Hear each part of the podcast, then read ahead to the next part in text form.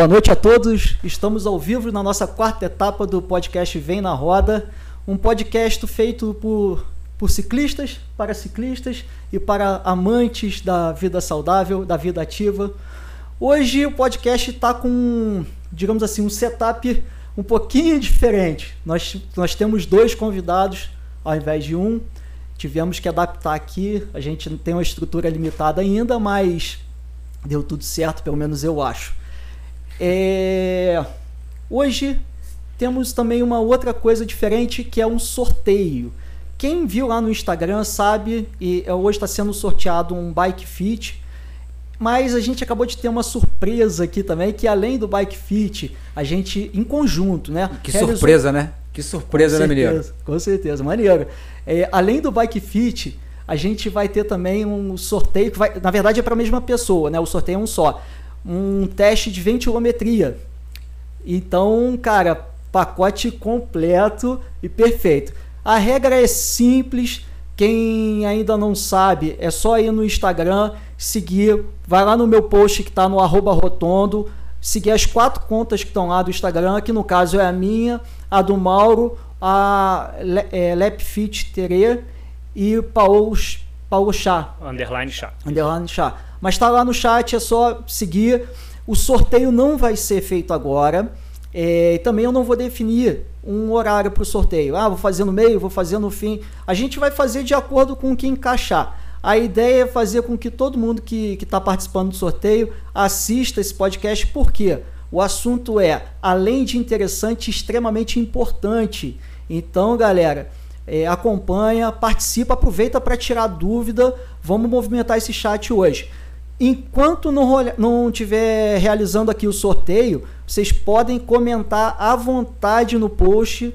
Vai é, tá lá. É, quer comentar 50 vezes, vai aumentar a tua chance de ganhar. Vamos embora.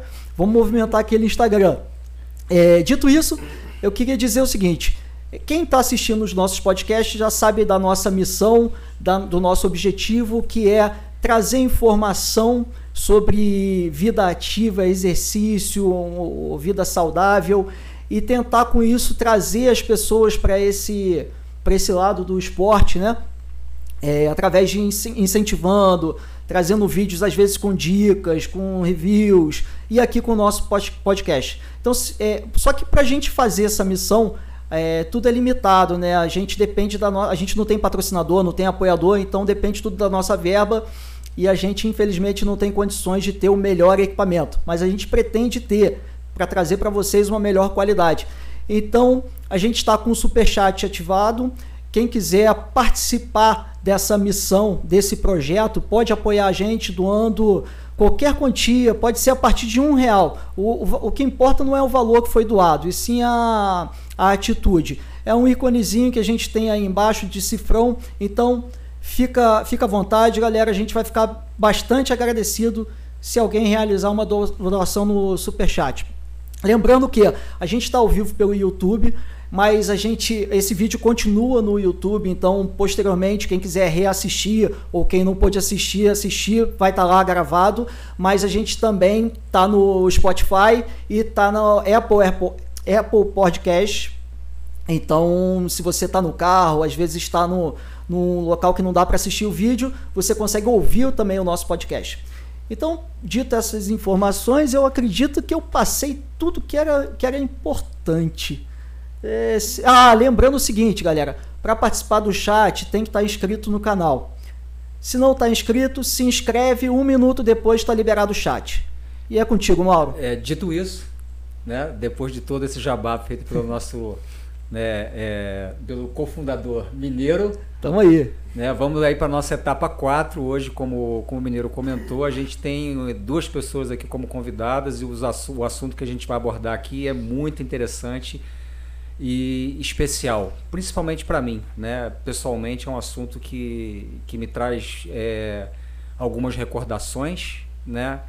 e que me ensinaram muito. É, a gente tem aqui hoje à nossa frente aqui o famoso Paulo Chá, né? E o Dr. Fred César, que está aqui com a gente aqui, que aí está sendo apresentado para vocês. É, etapa 4, o assunto Bike Fit e Medicina do Esporte. Antes da gente começar com o nosso bate-papo aqui, eu acho que nada mais justo, né?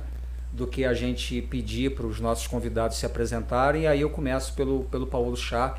Paulo, faz como mineiro, bota o teu jabá aí, cara, conta o teu jabá, fala um pouquinho da tua história, fala um pouquinho do que, que você está fazendo hoje, né? Como é que tá aí a, o teu dia a dia. Fala um pouquinho para a gente desse, como é que tá você aí. Bom, galera, é, quando eu cheguei aqui, eu até falei com, com o Mauro, tô nervoso igual corrida, igual internacional, né? É, a gente pode correr mil vezes, mas quando é um assunto importante igual esse, a gente fica sempre ansioso. Obrigado pelo convite. É, Para quem não me conhece, eu já trabalho no ramo da bike é, mais ou menos 25 anos.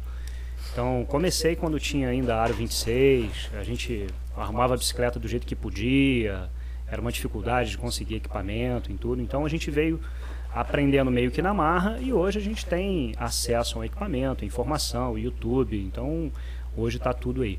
É, então o Bike Fit veio nascendo até dessa época, a gente vem aprendendo muito com o mercado internacional, então estamos aí. Fred, seja bem-vindo. Né? Obrigado, obrigado pelo convite. Eu sou o Dr. Fred César. Eu sou é, formei em medicina em 2004, então já faz aí uns, uns 15, quase mais de 15 anos, né? E fui fazer ortopedia, era o que eu queria fazer. Eu fiz ortopedia, depois fiz é, especialização em cirurgia do joelho.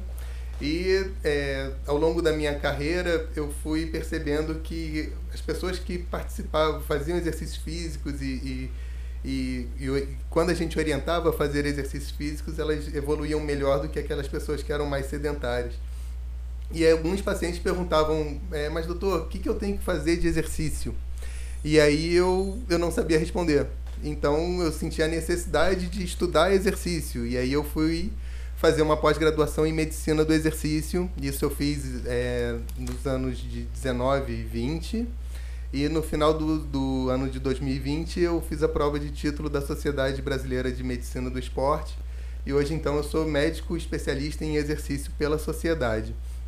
É, na verdade, quando eu fiz a pós-graduação de medicina do exercício, eu descobri que ela é muito mais legal do que a ortopedia. Cara. Então, eu estou quase que abandonando aqui a ortopedia. Não que a ortopedia não faça parte da medicina do exercício, mas eu estou operando muito menos, estou trabalhando muito menos com a parte ortopédica e estou caindo muito mais na parte de medicina do exercício mesmo, que é, que é bem mais legal. Não é só aquele cara que fica na beira do campo ali, é, correndo quando o jogador cai. A gente faz muito teste, a gente faz muita avaliação fisiológica. É um negócio bem, bem interessante. Aí a gente vai poder conversar um pouquinho sobre isso aí. Já aproveitando o gancho, doutor Fred, é, a gente trazendo, já aproveitando esse, essa tua introdução, e é, é, é, hoje se fala muito em medicina do esporte, se fala muito em, em, em, em, treinamento, né, e por aí vai. E aí eu queria que você fizesse uma, de uma forma geral, de uma forma ampla, o que, que é considerado medicina do esporte? O que, que, o que, que isso abrange? Né? Porque hoje a gente tem em qualquer profissão as especialidades. Então não é só mais você ser médico, não é mais você ser só advogado. Você é médico ortopedista. E aí, dentro das especializações ainda existe ainda a subespecialização, como por exemplo, ortopedia, você tem o médico do ombro, o médico da mão e por aí vai. O que, que contempla a medicina esportiva, a medicina do esporte? Então, a medicina, a medicina do esporte, como você bem falou, tem as subespecialidades dentro da medicina do esporte. Né? Existe aquele médico do esporte que é, trata o paciente que é mais, é, mais doente, digamos assim. Existe protocolo para pacientes diabéticos, existem protocolos para pacientes hipertensos, para é, síndrome metabólica, para pacientes que têm resistência insulínica, tudo isso a gente consegue tratar é, de forma coadjuvante com o exercício. E não é pedir para o cara ir para academia ou pedir para o cara é, pra, caminhar na praça, porque ele pode estar tá fazendo exercício é, perdendo tempo, né? ele pode estar tá fazendo exercício de forma errada para aquela doença. Né? Existe o, o, a parte também da, da medicina do esporte que trabalha com emagrecimento, que trabalha com, com é, mais é, pacientes de consultório mesmo, que, né, que não, não, não vai tanto para a ponta que é o exercício. E existe a, parte da medicina do esporte, né? Eu estou tentando resumir aqui um pouco, mas existe a parte da medicina do esporte que trabalha com performance, né? É, que aí entra o, junto com os preparadores físicos, os médicos de clube e tal. E não é só lesão, não é só ortopedia, né? Como como dizia o, aquele médico lá de 94, né, que não é médico, é ortopedista, né, do médico do esporte é médico, né, e a gente é, a gente entende ali da parte fisiológica, da parte cardíaca, é, da parte principalmente circulação, né, para ganho de desempenho, tem treino para de força é, para ganhar massa, para ganhar resistência, isso tudo a gente consegue fazer e existem os testes específicos para a gente indicar cada treinamento, né? Então, eu, então tá claro, doutor, doutor Fred, Eu que... queria só deixar uma, claro ah. uma coisa, que quando eu falo que a gente indica o treinamento, a gente não é treinador. A gente indica o treinamento para aquela função e o treinador aplica o treinamento, né? Ele vai, o treinador tem liberdade para fazer o que ele acha interessante, né? Isso aí eu é importante que é, fique é um, bem claro. É né? um trabalho multidisciplinar, né? Você, cada um faz a sua parte para um, Sim, um resultado não, final. Não existe medicina do esporte sem, sem ser é, multidisciplinar. Né? A minha equipe, a gente tem um nutricionista, tem professor de educação física, tem um fisioterapeuta e tem eu como médico. E a gente já tentou botar um psicólogo, é, não deu muito certo, mas é, também tem é, parte de psicologia nessa, na, na questão de de emagrecimento, na questão de, de performance, né? Isso aí tudo a gente consegue também trabalhar, né? Mineiro, acho que está bem claro, né, para pra, as pessoas aqui, a, a medicina do esporte ela não é mais só voltada para atleta, né? Cara, eu ia falar é, isso, eu estava aqui coçando para falar então, isso. pelo que está muito claro, a medicina do esporte, a medicina esportiva, Verdade, ela sim. é para qualquer ser humano que deseja praticar algum tipo de esporte, independente da, do seu objetivo. Ela é, se é, é um esporte para voltado para você ter saúde, para você ter bem-estar social também, porque o esporte também é um instrumento de, de, de para socializar as pessoas, é assim também Sim. como a questão da performance. Aí eu queria fazer uma pergunta, Mineiro. Calma aí, calma aí, então. Tava, rapidinho. Eu já estava aqui coçando com essa pergunta aqui que eu quero aproveitar. Não, beleza, rapidinho. Eu preciso agradecer o Giovanni Delfino aqui no chat. Fez uma doação. Valeu, cara. Tu é amigo nosso, é, é um cara gente boa demais e a gente fica satisfeito que você está apoiando nossa, a nossa ideia. Galera, agradecer a todo mundo que está no chat aí, Edinho, Yazuki Nakagawa. Eu ainda vou aprender a falar esse nome rápido, desculpa. Mas obrigado por estar sempre participando aí do nosso, do nosso podcast. A gente fica muito feliz, vocês não têm noção quanto que a gente fica feliz com isso. E agora eu vou deixar o Mauro fazer a pergunta, que eu já sei que pergunta que é. então, então, doutor Fred, é, a gente já abordou esse assunto no primeiro podcast que nós fizemos aqui com o Gustavo, e eu queria é, é, que, que, esse assunto voltasse aqui para a gente poder debater novamente, justamente sobre uma seara, sobre uma visão da área médica, é, que é a questão da performance e a questão do limite. Né? É, é, claro que existem algumas definições, tanto de performance como de limite, muito subjetivas, que nem o Mineiro comentou aqui ainda há pouco com a gente. Né? Mas na visão da medicina do esporte, o que é considerado uma performance? Então, é, eu vou começar com limite. Né? Então, beleza. Então, vamos limite, lá. Então, limite. O que, que seria porque, limite porque a performance, a vou, você vai entender por que, eu vou começar pelo limite.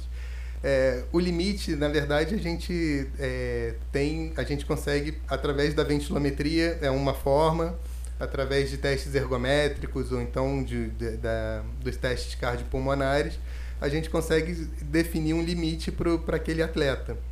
E o limite daquele atleta não quer dizer que seja o limite que ele vai é, ter para o resto da vida. Né? A gente consegue treinar para aumentar é o, limite, o limite. naquele momento. Né? Então é um limite fisiológico. Então a cada momento você tem um limite diferente. Né? O teste que você fez agora, eh, se você ficar um mês sem treinar, o seu próximo teste vai, tá, vai te dar um limite menor. Né? É, isso, esse limite é o limite. É, vou te dar um exemplo. É, eu tenho um atleta que falava, doutor, quando eu, eu, subo a serra de, de Itaipava, quando eu chego lá em cima eu não consigo fazer mais nada.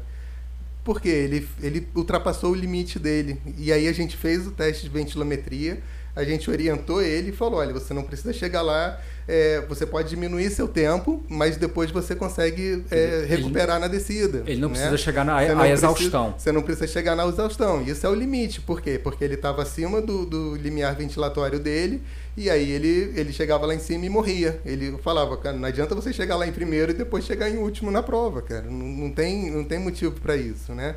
Isso é o limite, né? E o que é performance? Performance é você estar tá no máximo do seu limite que você possa ou deva estar para conseguir completar a, a, prova, mas você tem que ter a técnica junto, né?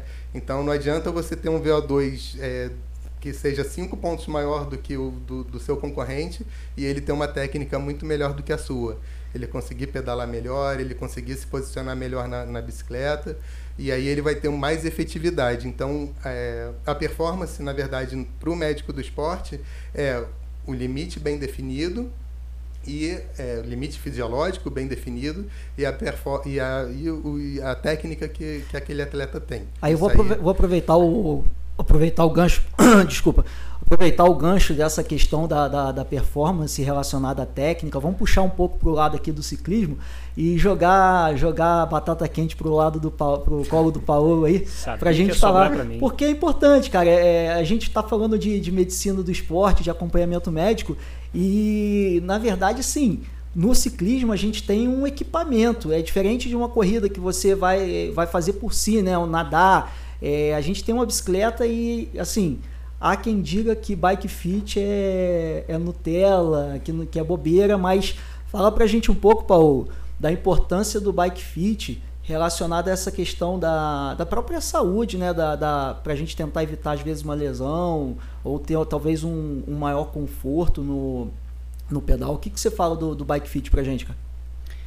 Então, é, eu sou da época que a gente tinha um equipamento, não escolhia muito tamanho, a gente arrumava o que conseguia. Era, tinha uma dificuldade muito grande é, de arrumar equipamento. Então não existia bike fit, não tinha, não é que não existia, não chegava até o Brasil, né? Então, à medida que isso foi evoluindo, foi crescendo, foi se deixando é, entender que o bike fit era só para o profissional. Uhum. Porque, na verdade, foi o profissional que passou o feedback para o técnico e isso veio criando uma, um volume maior. Então, eu já escutei pessoas falando para mim: ah, para que, que eu vou fazer um bike fit? Eu sou amador, eu sou juvenil, eu não ando de bicicleta. E na verdade ele é o que mais precisa de um bike fit. Por quê? Porque ele não tem a musculatura dele preparada para aguentar. Então ele é o atleta de final de semana ou ele é entusiasta. Então ele precisa estar com a bike bem regulada, é, não só a parte mecânica, mas a parte é, de posicionamento para que ele não tenha uma lesão. Eu já peguei casos lá do atleta tá 4, 5 centímetros abaixo do que deveria e o cara tem uma lesão patelar. Entendeu? Então a gente precisa corrigir, tirar um monte de medidas para poder deixar ele confortável, porque ele é um atleta amador. Às vezes aquela reclamação de dor no punho ou dor no joelho, aí a pessoa vai no médico, faz tudo quanto é tipo de exame, mas na verdade um ajuste na bicicleta por quem entende do assunto pode solucionar isso, correto? Corretíssimo. E tem o detalhe, né? Quando o cara sente dor no joelho, ele, ele fala assim: ah, pô, tô pedalando muito forte, ou tô muito pesado, tenho que emagrecer, não posso pedalar. E, nas vezes, e às vezes é uma coisa simples, é a altura do cilindro, cara. Entendeu? Às vezes ele está muito alongado na bike, às vezes ele está muito encurtado. Então, tenho N experiências de questão. Às vezes ele está com uma dor aqui atrás do pescoço. Aconteceu comigo. Eu estou tá pedalando, pô, eu faço meu próprio bike fit, monitoro tudo isso. Eu estou pedalando e sentindo dor. E o óculos era pequeno. E eu estava tendo que elevar o pescoço. Aí eu falei, caramba, tirei o óculos, botei na camisa, descobri que era o óculos que estava me dando dor. Dizer, Igual, é, um troço... muito claro então também, né? Uma outra, que eu acho que é uma, um, outro, um outro esclarecimento que chega para a gente aqui, Mineiro, que não é somente o posicionamento, é o ajuste do equipamento. Um detalhe que às mas vezes também a gente presta atenção, o, né? o, também a postura do atleta Sim. ou do ciclista, independente da sua do seu objetivo, seja ele lazer ou não, em cima da bicicleta. Quer dizer, está se colocando aqui que um atleta que esteja mal posicionado, apesar ele pode ter todas as medidas corretas, como o avanço, como o cilindro na altura correta, o pedal uhum. certinho, mas o cara está com a cabeça assim. Isso provavelmente vai trazer uma lesão para ele. Não sei se eu estou errado nesse meu entendimento. Exatamente, exatamente, Mauro. É, tem uma questão que é o seguinte: hoje eu estava trabalhando, estava na oficina lá e tem um atleta é, que estava tá indo agora para a Copa Internacional, e aí a gente falando sobre podcast e tudo mais, né, puxando o jabá. Uhum. E aí ele falou: Ah, não posso fazer bike fit, que o cara vai mudar minha postura toda. Então, é, o que, que é feito num, num bike fit? É, a gente faz antes uma entrevista.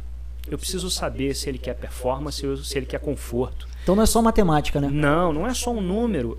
A gente tem é, várias questões. A forma que eu gosto de fazer não são só números. É, você pode ter irmão gêmeo é, e eles estarem em condições físicas diferentes. É o que o Dr. Fred falou. É, naquele momento ele está em uma condição fisiológica. Então ele está ok, beleza. Ele pode repetir o bike fit dele, conferir e se tiver tudo ok, beleza. E se ele tiver ganho peso, se ele ganhou massa muscular, se ele engordou, se ele emagreceu, a gente tem que modificar. O ser humano ele, ele se adapta, mas a gente precisa dar um maior conforto ou performance dependendo do atleta. É, ou seja, Paulo, é, o, o fit, né, ele não é uma não é uma coisa que você faz uma vez e você fica por resto da vida. Não. Mesmo na mesma bicicleta, no Sim. mesmo equipamento. Sim. O que, é que eu estou querendo dizer com isso? Acho que o, o, o Dr. Fred também acredito que vá, né, acho que pode também ajudar né, nesse esclarecimento que a gente está querendo colocar. Ele vai depender, o fit depende de várias situações, dentre elas, qual o seu objetivo em cima da bicicleta? Eu quero um fit para poder passear, eu quero um fit para poder performance. performance, eu quero um fit para poder simplesmente ir ali no, no, no soberbo e voltar. É, e se amanhã ou depois eu mudar esse meu objetivo em cima da mesma bicicleta, esse fit vai mudar. E eu queria um pouco dessa. Se realmente é isso que acontece, eu queria que vocês dois falassem um pouquinho sobre esse assunto. Bom, bem, na verdade o Paulo ele tem muito mais a dizer sobre isso do que eu, né? É, o que eu posso te dizer é que. Modéstia, né? É modéstia. Não, que isso, rapaz. É que, na verdade, o que a gente pega em consultório é, são pacientes. A gente já. Eu tive a experiência com o Paulo de fazer um teste com uma ciclista. E quando a gente botou ela na bicicleta, ela, a, bicicleta a gente pede para levar a própria bicicleta né, no, no teste de ventilometria, uhum. justamente para ele ter o conforto daquelas que a gente chama de especificidade, né? Aquela bicicleta é aquele pedala. Então, o, teste não vai ser modificado por causa disso. E quando a gente, ela subiu na bicicleta, eu olhei aquilo e falei, gente, Paulo, olha onde é que vai o joelho dela, ia quase no pescoço, porque o cilindro tava todo, todo baixo, né, cara, todo para baixo. Falei, gente, não tem... E ela pedalava ali 100, 150, 200 quilômetros com aquela bicicleta. Eu falei, cara, não é normal. O corpo né? já até acostumou. E daí ela chegava posição. e falava, ó, oh, tô com dor no quadril, tô com dor no pubis, tô com. Provavelmente por causa disso. Ela estava usando uma musculatura que não precisava, porque ela estava completamente mal posicionada ali na, na, na bicicleta. É. Então, é, o Paulo vai complementar aí, como eu disse, ele tem muito mais é, é conhecimento sobre isso, né? Bom, é, quando uma pessoa entra numa loja e compra uma bicicleta, é muito perigoso, porque ela precisa de uma orientação é um esporte veloz. Ele pode ser incrível, maravilhoso, mas ele também pode lesionar a pessoa. Então, é, só, a... só, um adendo aqui, o, o, Paulo. Acho que é, não sei se vocês sabem, né, mas acredito que sim. Mas o esporte ciclista, o, o esporte ciclismo como né, esporte de performance, esporte né, de alto rendimento, acho que a gente pode dizer assim, é o esporte que mais mata no mundo. É. É, né? então. Não é... só acidente, mas também até por questões também é, é, de, Sim, de, violência no trânsito não, também. Não só isso é. também não, mas também é questão de saúde também. Né? Sim. Então, quando a gente aprende a lidar com essa situação, o cliente chega lá, compra, independente do poder aquisitivo dele, ele vai lá e compra uma bicicleta. É igual você dar uma prancha de surf, você dá lá pro cara, o cara entra no mar e aí, morre afogado? É, então você tem que orientar. Fala, cara, o que, que você vai usar a bicicleta? É passeio? É final de semana?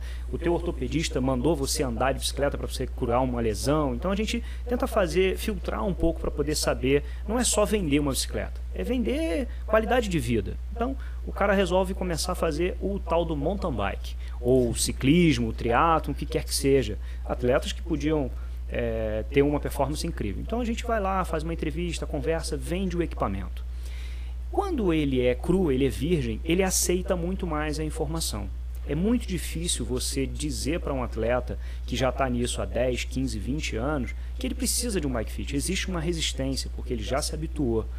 Então, voltando àquela, àquela situação, o atleta vai correr a Copa Internacional agora esse final de semana e ele disse lá, pô, eu não posso fazer um bike fit porque ele vai mexer a minha postura inteira. Aí eu falei, ó, assiste o podcast lá que eu vou te dar uma dica. A dica é a gente vai primeiro fazer uma entrevista e saber qual é o objetivo e o que, que ele acha da postura que ele está usando. E com isso a gente vai usar. As medidas do bike fit, elas não são exatas. Por mais que sejam milimétricas, elas não são exatas. Então o cara pode ter uma postura com a frente um pouco mais baixa, pode ter a frente um pouco mais alta. É, então a gente vai regulando isso e vai fazendo testes. Então o que, que a gente faz? Faz a entrevista, faz o bike fit, o atleta anda na rua e depois eu faço um pedal assistido com ele. Ah, legal, cara. Se for de speed, a gente vai para a estrada, se for de mountain bike, a gente faz mountain bike e a gente vai ver não só a performance, mas como ele está se colocando. Um exemplo. É, tem uma dica aqui para nossa a, a nossa Yazuki aí que está assistindo. É, no... Ó, tu tem, tem que saber falar o nome dela rápido, ah, é? porque ela colocou aqui que fez bike fit contigo e tá te recomendando aqui no chat. Então, você tem mais intimidade. Eu tenho direito de né, vacilar no nome, mas você não. Jogando a responsabilidade pro teu lado aí, cara. Vou ficar vermelho aqui porque eu não vou acertar o nome dela, me perdoa. Ela é de muito. tem um carinho enorme pela gente, ela é cliente nossa lá, assídua. Então, por exemplo, nesse final de semana, as meninas fizeram uma competição lá na Serra de Taipava e eu, eu fui, sabendo. eu fui o cameraman. Então eu estava com o drone, com a GoPro, filmando, não sei o quê. E aí eu tenho uma dica. Ela pedala muito pesado. Então não adianta o bike fit se não tiver uma orientação de que marcha ela vai usar, porque mesmo com a melhor bicicleta do mundo, a melhor postura do mundo, se ela pedalar muito pesado, ela pode arrumar uma lesão. Ela está fazendo um esforço além do limite. Então isso também precisa ser orientado. Ter o conhecimento da cadência correta é, é alguma coisa ali, então é essencial, né, cara? É, é, é essencial. É, que, que acontece? Você tem, por exemplo, um ponto específico, tamanho de pé de vela. Aí geram lá as polêmicas, mais força, mais giro e não sei o quê. Aí a pessoa vai, coloca um pé de vela 175 milímetros e ela faz muita força e pouca, pouca rotação. Ela começa Sim. a fazer força, ela vai ter um problema. Ela vai machucar o joelho, ela vai arrumar uma hérnia, ela vai, uma hérnia de disco, se ela, ela às vezes não sabe, pô, tô com uma queimação no quadril. A gente tem uma pergunta sobre hernia de disco aqui no chat, eu tô segurando para fazer na hora certa. É, o doutor Fred aí vai é. dar um...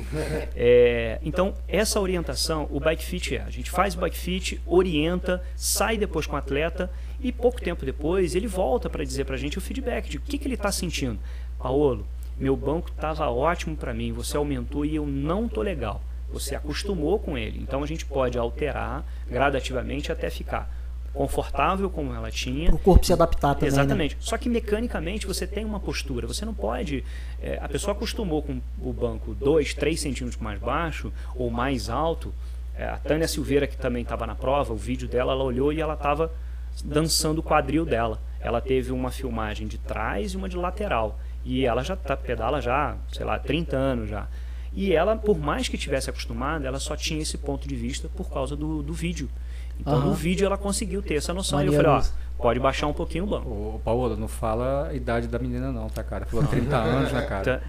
Mas, não, não, é... mas ela tá com 35. Com um ano, né? Daninha tá com 35 anos, mas, ela começou é... a pedalar com 5 anos. Brin brincadeiras à parte, doutor Fred, então a gente pode dizer então que dentro dessa equipe multidisciplinar de medicina do esporte tem que ter um cara especializado em bike fit? A gente tem, é o Paulo. então, então, então, então o bike fit faz sim, parte sim, da, da faz, parte, faz, faz parte, parte, de todo esse conjunto Ele, de medicina esportiva. Realmente o Paulo não faz parte da Lap Fit como um todo, mas é todo mundo que chega lá e os ciclistas que perguntam sobre postura, perguntam sobre performance, eu indico, a conversa com o Paulo, se ele não for fazer o, o bike fit, pelo menos entre em contato com ele e bate um papo que é o cara que, que vai passar é, essa parte técnica ali, né? É, Paulo, infelizmente, não pode passar um, um, treinamento porque ele não é um professor de educação física. Mas a parte técnica, qual marcha que você vai usar, é, quando é que você vai dar o gás na prova e quando você vai, vai segurar um pouco para conseguir conhecimento conhecimento específico da, da atividade do é, não é questão né? de, de ser formado em educação física é experiência de vida daquele esporte específico não sim, tem sim. E, não tem que troque isso, não. Pois é, e então o Paulo, é, é ele não faz parte da Lapfit em si ainda, mas ele é, é, é mas, mas nossa é, referência. É, exatamente, mas o Bike Fit está dentro, tá dentro, tá dentro sim, da medicina sim, do esporte. Está dentro da importante. medicina do esporte, isso Deixa... é importantíssimo. Como eu falei, é, é na verdade é, é, a técnica também, né? Você não, não adianta você ter um, um preparo físico ótimo e você tá pedalando numa bicicleta que não está adequada para você. Na verdade, você está perdendo performance, você está per... você tá patinando ali, entendeu? É, Deixa eu dar aquela. acho que você tem aí uma pergunta. É, tá tô, tô tentando é, jogar a pergunta aqui, mas tá difícil, é, galera. É a questão do, é... do, do, Prim... do, do, bike fit, né, cara? Não, deixa, eu, a... deixa eu fazer a primeira pergunta que, que veio no chat aqui por ordem. Foi a Daniele Flatov. É. A minha esposa. É, eu ia falar isso. A esposa tá de bacana, olho lá. Bacana, bacana, tomando conta do Paulo. Ele tá aqui, tá? Tô, tô cuidando dele direitinho. Não, a pergunta é a Então deixa eu fazer uma declaração. Eu te amo, gatinha. Calma aí, calma aí. Faz de novo que eu não joguei a câmera. Não jogou, não? Pode te falar amo, agora. gatinha. Daqui a pouco eu tô em casa. Galera, é, doutor, ela perguntou aqui sobre hérnia de disco extrusa. E aí ela complementou aqui, né, ela fez uma pergunta primeiro falar sobre a hérnia de disco, mas depois ela colocou aqui, Eba, minha pergunta, qual o benefício do pedal indoor para a hérnia extrusa? Sou proibido de fazer exercício com impacto. Então legal, achei bacana a pergunta. É, na verdade, é, ela, ela tem que se preparar para fazer o exercício. Né? Eu nunca eu nunca condeno um, um paciente para dizendo que ele nunca mais vai fazer um exercício com impacto. Né? Eu tenho um, um paciente que, que gosta de correr, ele tem uma hérnia de disco e é, não quis operar e a gente conseguiu preparar ele, fazer um, uma preparação muscular para ele. ele Um fortalecimento, né? Lógico que ele não vai ter uma performance, ele não vai ser o melhor corredor do mundo, Mas ele mas vai ele ter uma vai conseguir fazer o esporte que ele que Ele, ele, ele vai ter, queria, digamos assim, uma, né? uma qualidade de vida ali no, no esporte No que ele gosta de sim, praticar, sim. melhor, né? Dentro do limite Pois do- é, da pessoa. então assim, ele tem uma hernia de disco e ele faz um exercício de impacto, que é a corrida. Isso aí não é um impeditivo. O que não pode é você falar, então agora eu tenho uma hernia de disco, eu vou, vou sair fazendo exercício à torta e à direita. A gente tem que fazer um trabalho de fortalecimento. Mas dá para ela sair do, do bike indoor e Sa- ir pro... Dá, com certeza. Ela consegue Legal. sair do bike indoor e ir pra, pra rua. Não, pra... Então, é, aproveitando a carona nisso aí, queria entrar um pouco nessa história. É, casa de Ferreira, às vezes, o, o, o é espeta de pau, né? É, apesar de andar de bike, ter competido durante muitos anos e tudo mais, é, minha esposa, quando descobriu que tinha hernia de disco e o médico disse, ah, você não pode mais correr, não sei o que, ela ficou um pouco assustada. Durante muito tempo, né, a esposa acaba não, não fazendo nenhum tipo de atividade física. Então, durante algumas noites, ela passou crises sérias de ir para o hospital e tomar injeção. E um dia eu falei, e aí, chega disso? Vamos, vamos ouvir o que o, que o maridão aqui tá, tá dizendo? Vamos, vamos dar o braço a torcer? Como? Eu falei, vamos lá. Fiz um bike fit para ela numa bike. Comprei um rolo lá com o Zwift, quem não conhece pode procurar, que é um simulador de bike incrível. E comecei devagarinho, alongamento e cadência lenta. Então vai pedalando, sem muito peso na relação e foi orientando. Durante um tempo, ela chegou a gerar, para quem entende aí, 350 watts no Swift. Para quem vê, é uma potênciazinha respeitável. Subindo serra, 9 graus de inclinação, 350 watts, às vezes 100, às vezes 150, mais picos de alguma coisa assim. Então ela voltou a usar salto alto, voltou a botar a roupa que ela queria, voltou a ter qualidade de vida. Então mostrou-se que mesmo uma pessoa com uma lesão, com uma hernia de disco extrusa, ela podia voltar a ter qualidade de vida. E sem um tratamento de remédio, ou seja, com a orientação adequada, ela voltou. Então a gente hoje divide, sai na pancada em casa para poder usar a bike no rolo lá. Eu tenho que dividir com ela. Ah, mas é maneiro. Eu não consegui trazer minha esposa para esse mundo ainda não. o Acho que ela não... Não, eu não vou trazer nunca, mas tudo bem. O, o próximo, próximo passo é levar ela pra rua, né? É, isso É. aí. É preparar. E, assim, não é só na bicicleta, o Paulo. Tem, de repente, um, um, um exercício de fortalecimento, uma academia, um treinamento funcional vai ajudar ali, né? É, o que eu queria falar sobre a hernia extrusa é que não é também... Ah, todo mundo que tem hernia extrusa vai conseguir, né? Alguns são cirúrgicos, não tem jeito, a gente tem que operar. Tem que... é, não é o exercício que vai, que, que vai ser o salvador ali da, da pátria daquele... Mas vale a pena a hérnia, né? tentativa do exercício Sim, com sim. acompanhamento Mesmo médico. Porque a hérnia também ela pode regredir com o exercício, fortalecendo, tirando a carga ali da, da, da coluna, E não necessitar da. da melhorando a operação. qualidade da musculatura, a gente consegue diminuir um pouquinho essa hernia extrusa, o paciente fica sintomático e consegue fazer os exercícios sem grandes problemas. O corpo humano é incrível, né? É Ele incrível. se adapta. Ô, ele ô se Paulo, deixa eu te interromper aí, porque Claro. o Giovanni fez uma pergunta aqui, eu vou dar uma moral pra ele, que hoje ele tá merecendo. Rapaz, ele tá querendo me É, botar no salseiro. Ah, não, em relação ao bike fit aqui, é, Paulo, então o bike fit tem que ser atualizado conforme a evolução do atleta. Qual a recomendação? Acho que ele está querendo dizer aqui também, talvez uma um prazo Período. médio, né, de É, deixa eu fazer uma complementação em relação a isso, Mineiro. Eu acho que também é o seguinte, eu acho que tem muito a ver também com a evolução do atleta. E não só a questão que a gente falou do objetivo da pessoa. Né? A gente já está falando aqui de um atleta. Então, por exemplo, ele hoje é um atleta que ele atinge determinado limite, determinada performance, e ele, né, à medida com que ele vai evoluindo a sua performance, ele também, pelo meu entendimento, ele deveria fazer uma. A pergunta, acho que a pergunta dele é essa. Ele deveria também fazer um novo bike fit para poder melhorar também a performance dele? Acho que é tem a ver também isso, isso que ele está perguntando. É uma questão assim, é, é, sei lá, às vezes eu posso estar tá falando uma besteira e vocês me corrigem. A gente está aqui para isso. É, você começa a treinar. Eu estou falando agora a visão da, da pessoa que está iniciando. Tá, você começa a pedalar, você não tem musculatura específica, você não tem postura, então você provavelmente vai estar tá, é, é, sentindo dores, por exemplo, você não tem musculatura na perna ainda para aquilo. Então você acaba jogando mais o peso do teu corpo para o selim do que aquele cara que tem mais força na perna e ele tem menos peso na, no selim e ele vai ter menos desconforto. Isso é um dos exemplos. Mas conforme o tempo vai passando, aquele atleta que está começando, ele começa a ganhar um alongamento específico de, de, da região ali que se, que se usa no ciclismo, por exemplo, na, na, nesse movimento de giro. E aí ele, por exemplo, consegue começar a pedalar numa posição mais aerodinâmica. E aí talvez analisar o, o a altura do, do avanço ali da mesa, né, do, do guidão. Então, só que eu acho que assim, ele quis dizer aqui talvez. É, ô Giovanni, depois tu. Disse bem que ele botou aqui, isso aí, Mauro, mas eu acho que assim, existe uma média de tem. quanto tempo a pessoa tem que fazer uma. dar uma revisada ali no. Então, se a gente for dizer um número para ser bem objetivo, uma vez por ano é legal o cara fazer um bike fit. Tá? É, então vamos lá, comprou a bicicleta e era super amador, comprou a bicicleta. É lógico, ele vai ter que estar tá em contato com a loja, então às vezes o cara do bike fit fala assim, pô, a gente fez teu bike fit aí tem 60 dias aí, tem 30 dias, pô, vamos dar um conferezinho. Mas a pessoa que já está no mercado, por exemplo, é, Mauro Gaspar, já pedala um tempão, já está com a bike assentada com ele há um tempão. Uma vez por ano vale a pena fazer uma nova avaliação, porque a gente envelhece, a gente muda o bretelle que a gente usa, ele perde um pouco de densidade. Então, quando a gente vai fazer o bike fit, ele tem que estar tá com a sapatilha, ele tem que estar tá com o capacete lá para a gente poder ver a questão do tamanho do óculos. A camisa, é, às vezes a, a, camisa ela faz um, um torniquetezinho no braço. Pô, eu estava um... lembrando disso que você me contou essa. É... Eu ia te perguntar já sobre isso. Exatamente. É, então, assim, é legal. Prazo. Uma vez por ano é legal ele fazer um bike fit.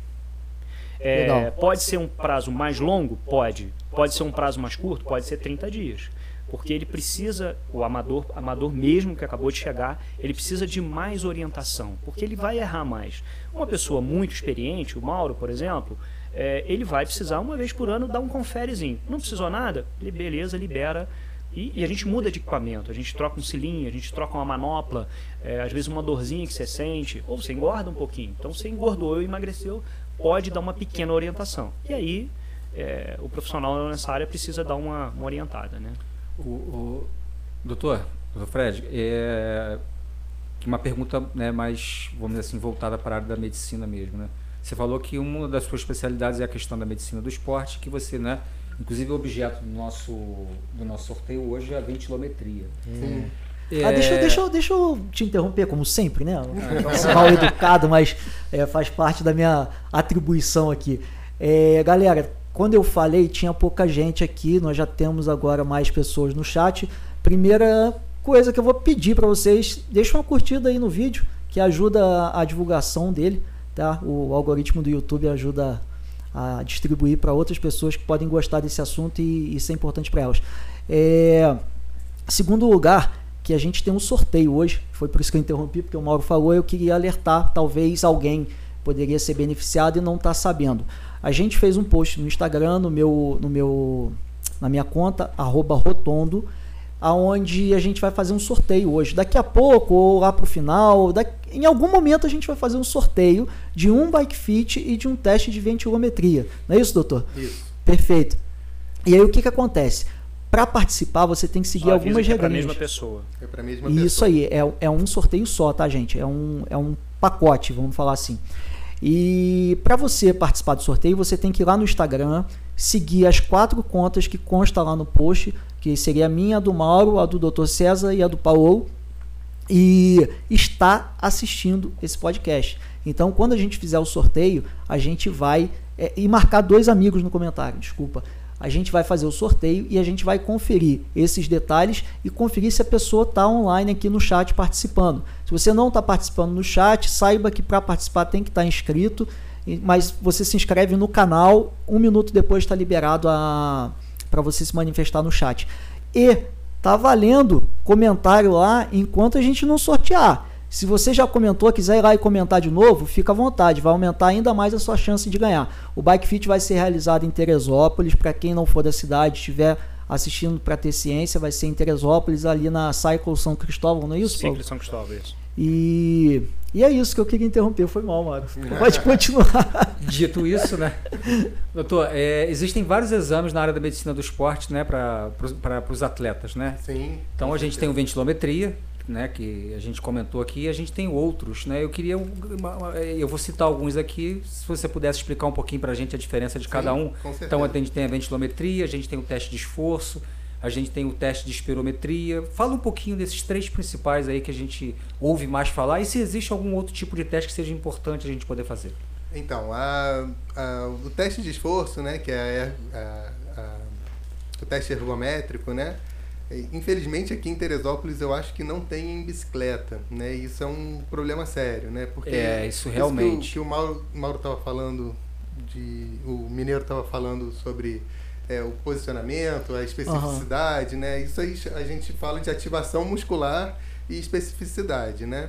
Então, o cara que treina bicicleta, o cara que vai fazer um triatlon, por exemplo, ele tem que fazer um teste na esteira e um teste na bicicleta. Não adianta fazer um teste de esteira é, e extrapolar isso para a bicicleta, porque o teste, a, a, musculatura ativada na corrida é totalmente diferente da musculatura ativada na, no pedal. Então ele tem que fazer os testes específicos. Então voltando, o teste de, o teste ergométrico ele faz só avaliação cardíaca, né?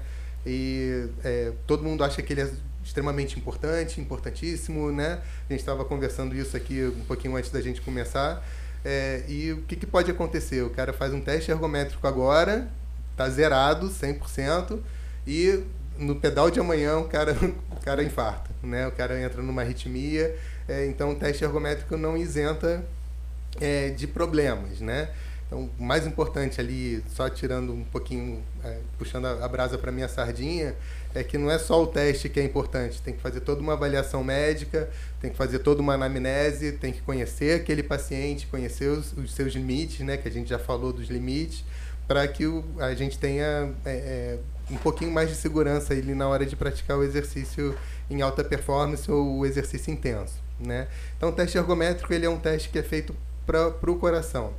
Qual é o grande problema do teste ergométrico? É que quando é, ele é feito por um cardiologista, está é, escrito lá, não está errado isso, mas está escrito lá que quando ele chega a 85% da capacidade máxima estimada para aquele paciente, é, o, o cardiologista vai lá e para o teste porque já está suficiente para ele.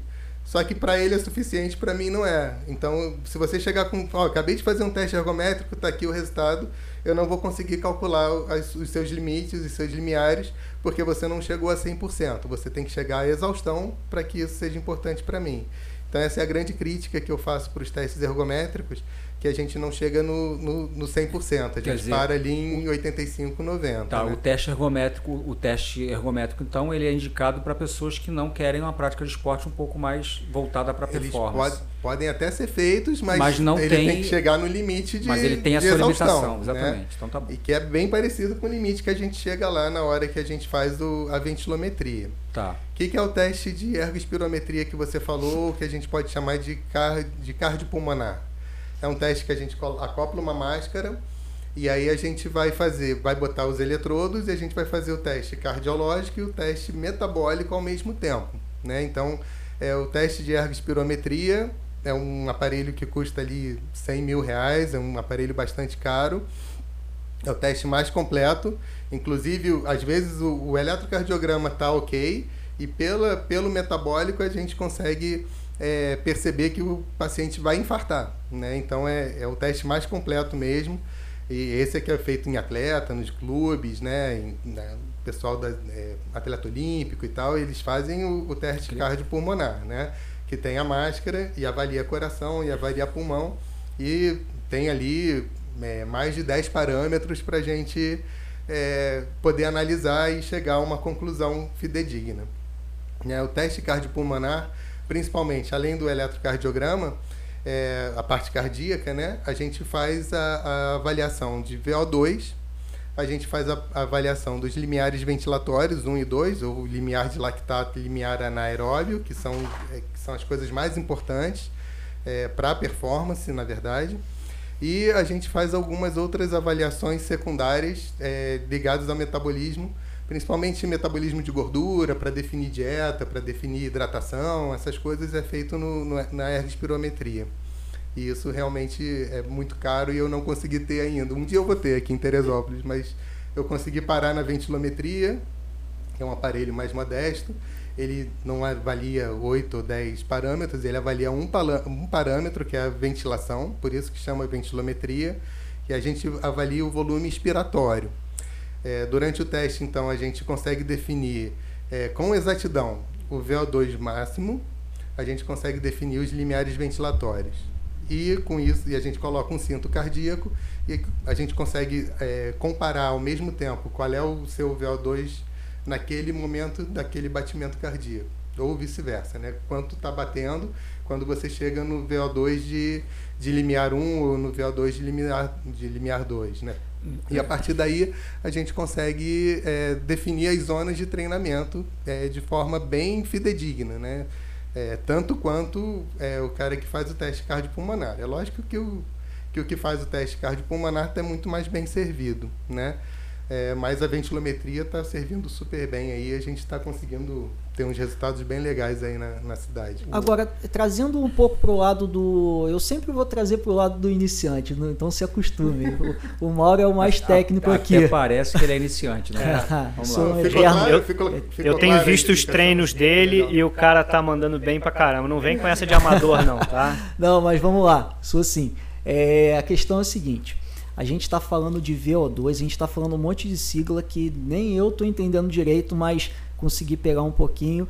É, se puder explicar um pouco melhor, um pouco de, de, uma forma um pouco mais simples do que vamos, seria o VO2. Vamos tentar, é porque eu tentei resumir aqui, mas eu, eu explico. VO2 é o volume de oxigênio que seu corpo está utilizando naquele determinado momento, naquele instante, naquele segundo. E por né? que, que é importante a gente encontrar esse. Por que, que a gente tem que saber o VO2 máximo, né? Isso é, aí e por que, que a gente tem que saber as zonas de, de, de lactato e as zonas de, de é, limiar de lactato e limiar anaeróbio. É, então, assim, o VO2 máximo é o máximo de, de, de volume, é, VO2 é volume de oxigênio, então é o máximo que seu, oxi, seu corpo está conseguindo consumir naquele momento. Uhum. Isso tem algumas limitações. A principal, principal limitação é o, é o coração. Né? O quanto que é, coração e circulação. O quanto que seu coração está conseguindo mandar para o músculo e o quanto que o músculo está conseguindo captar. Né? E tem a limitação do pulmão também. Alguns pacientes, principalmente aí depois do Covid, a gente vê pacientes com fibrose pulmonar e tal, que diminui VO2 porque o, o oxigênio não está entrando na circulação. Mas o, vamos considerar que o pulmão é o menor dos problemas. Uhum. Então a gente tem que treinar duas coisas. A primeira coisa que a gente tem que treinar é o coração, né? E a segunda coisa que a gente tem que treinar é a circulação. Né? A circulação a gente consegue treinar também em, em, em musculação, né? E o coração é mais na, na, na bike mesmo. Vai para a bike e vai, vai treinar.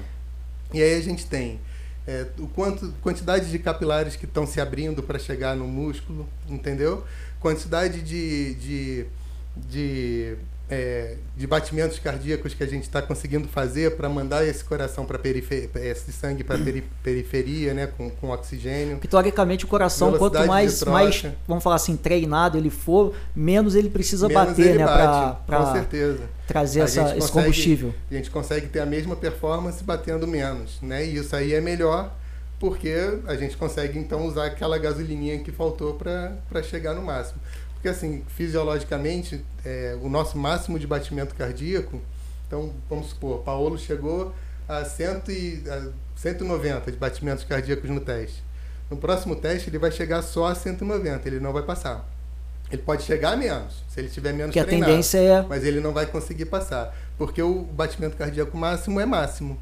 Né? O que muda é o, é o do débito cardíaco, tanto de, de batimento, quanto sai do, do coração, se ele está quanto sai de sangue do coração, então, se ele está treinado o, ou não. Entendeu? O VO2 máximo, o número que você vai encontrar ali, pode variar mesmo o, o batimento máximo permanecendo o batimento na, onde está? continua o mesmo. Ah, interessante, nu- nunca Sim. tinha pensado dessa forma. O VO2 Agora, máximo muda, eu também não.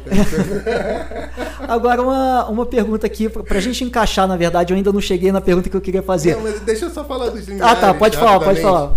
Então, assim, é, quando a gente tem um, um coração perfeito e, e o sangue. Quando a gente é iniciante, como você perguntou, é, os nossos vasos não se abrem, eles existem ali no músculo, mas ele não, ele falou, cara, o que, que esse cara tá fazendo? Não velho? tá acostumado com aquilo, né? O cara abrir aqui não, cara. Pô, tá louco, né?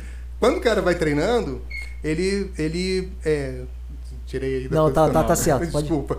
Quando o cara tá treinando, ele. é, o, o- quando ele começa o pedal, o, o vaso olha e fala: opa, aquele maluco começou a fazer esse negócio estranho aí, vou abrir, vou abrir. Aí, cara, porra, chega muito mais sangue no músculo, entendeu? Então, esse é o, é o, é o motivo do treinamento, né? Então, a gente aumenta VO2 também com isso, né? O, o- E o que, que são os limiares? É, a gente tem o lactato, né? Que, que vocês devem já ter ouvido falar. O que, que é né? Lactato? É. Só pra gente traduzir aqui. Então, é, o lactato é um metabólico, é um metabólito da, da, da, da formação de energia da nossa musculatura. E ele começa a acumular. Então, a gente, para a gente formar ATP, que é a energia, a gente tem que é, soltar uma, uma molécula de lactato, né?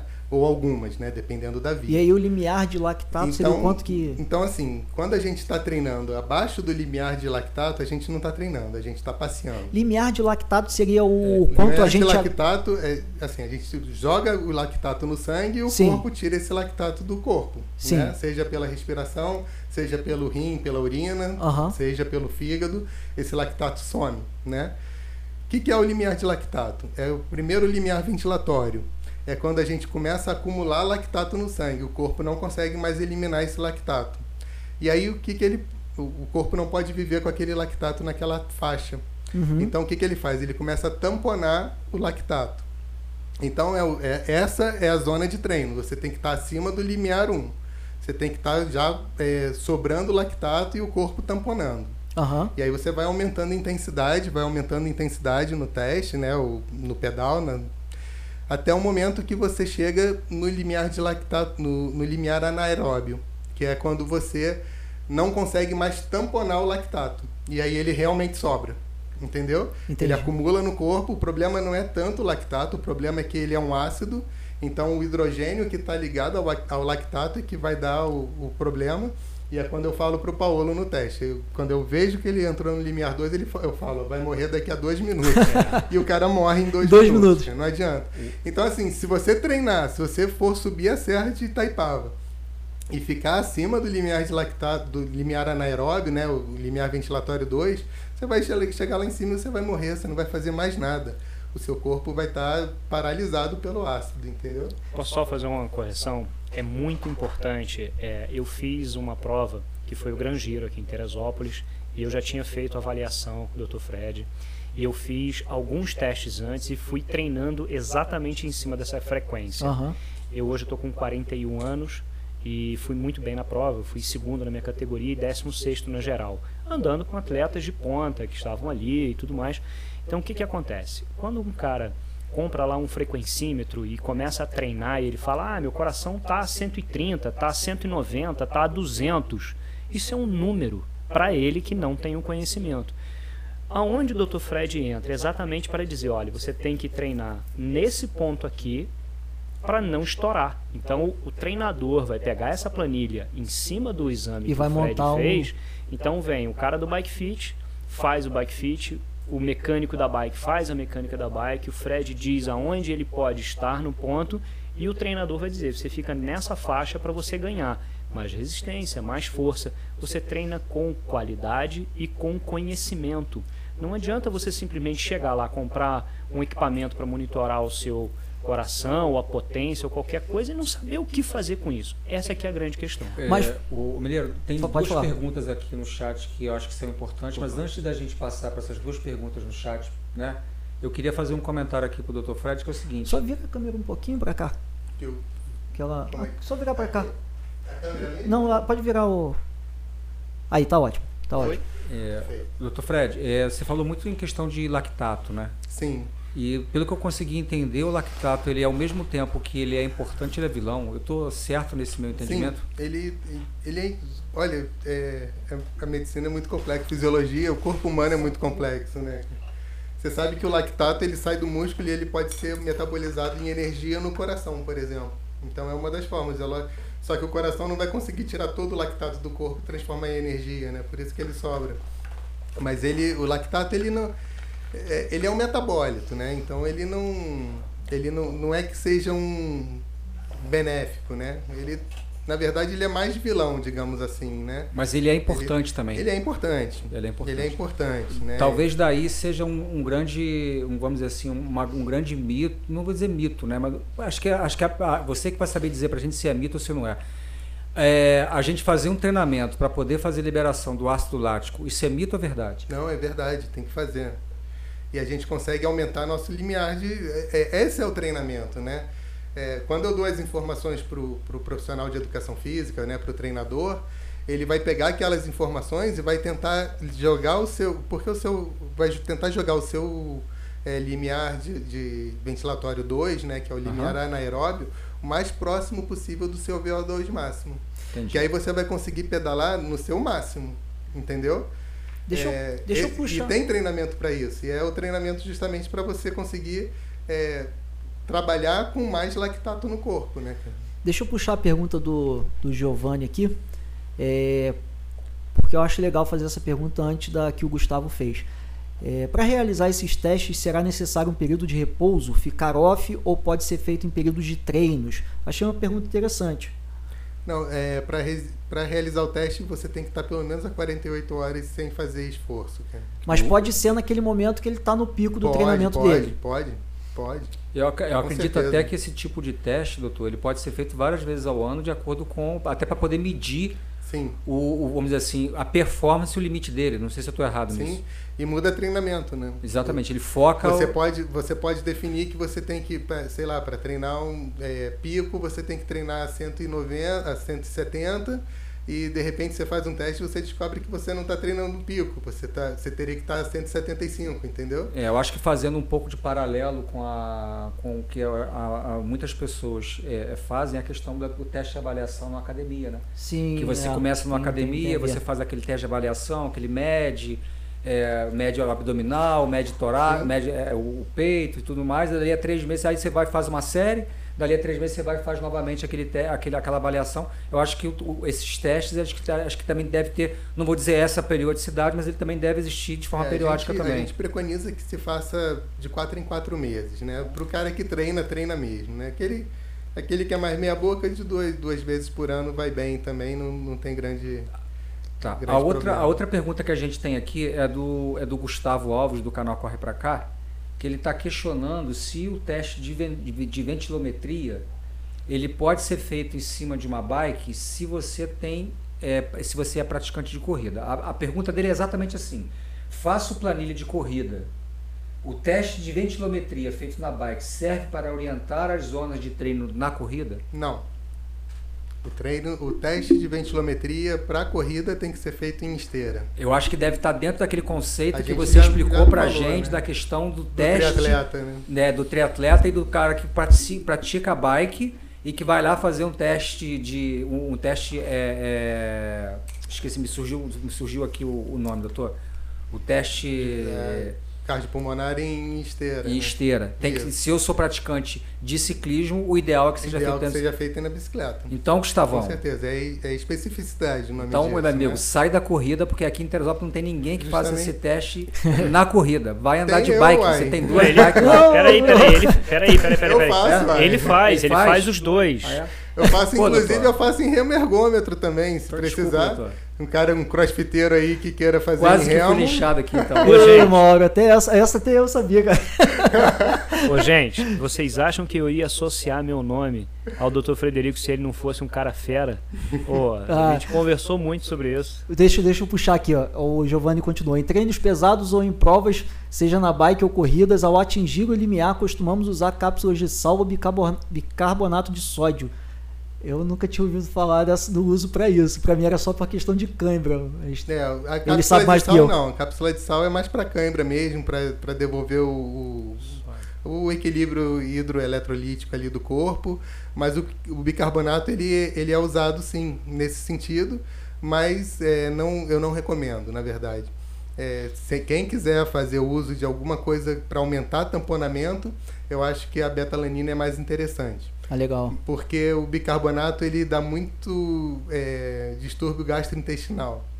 Quer dizer, o cara vai ter que tomar uma quantidade grande para ter efeito no meio da corrida ele vai ter dor de barriga. Ixi, né? Então é, é melhor ele Não combina. Ou então treinar bastante antes. Se bem, né? se bem que se der dor de barriga, ele vai correr mais rápido, é, né? E, e, é, e, é, sempre bom, De né, repente, doutor? o bicarbonato que ele está usando é uma dose tão pequenininha que não que não tá fazendo tá efeito placebo nenhum. ali e não está servindo para ele, é, na verdade. eu acho que é sempre bom também, né, doutor, deixar claro aqui, até porque a gente está falando com profissionais aqui, né, que para poder fazer qualquer uso de qualquer tipo de suplementação deve se recorrer a um especialista para isso, né? Isso. É a questão de um nutrólogo, nutricionista, um nutricionista, um médico do esporte, por aí, né? E não é nós... é simplesmente só porque o Dr. Fred é... falou aqui para usar betalanina, o cara vai lá na, Até porque... na, na, na, loja de suplemento, compra lá um pote de betalanina e começa a bombear. Não, é, até porque assim, é, não é porque um médico falou que assim, é legal usar isso, cada um vai ter uma quantidade Exatamente, diferente, vai sim, ter uma dosagem diferente, né? Então, não vai nessa não, galera. Vai fazer, vai individualizar a tua, tua consulta aí, que eu acho melhor.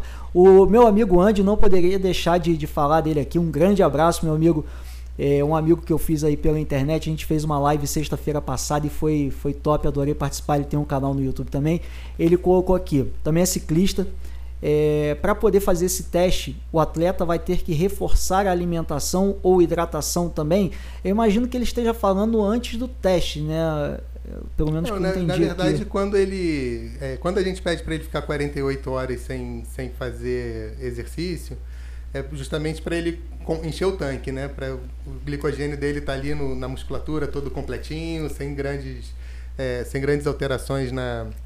Sem, sem déficit nutrológico, né? De, de, de energia, para que ele consiga fazer o teste dele sem sem grandes problemas. E, e não está cansado, né? Não está fadigado, não está com a musculatura é, é, estressada para a gente conseguir Para que ele realmente legal, consiga né? fazer um teste mas, dentro do esperado. Mas não precisa mudar a alimentação, não. Tem que estar tá hidratado, não, não, não deve estar tá desidratado, deve beber água normalmente.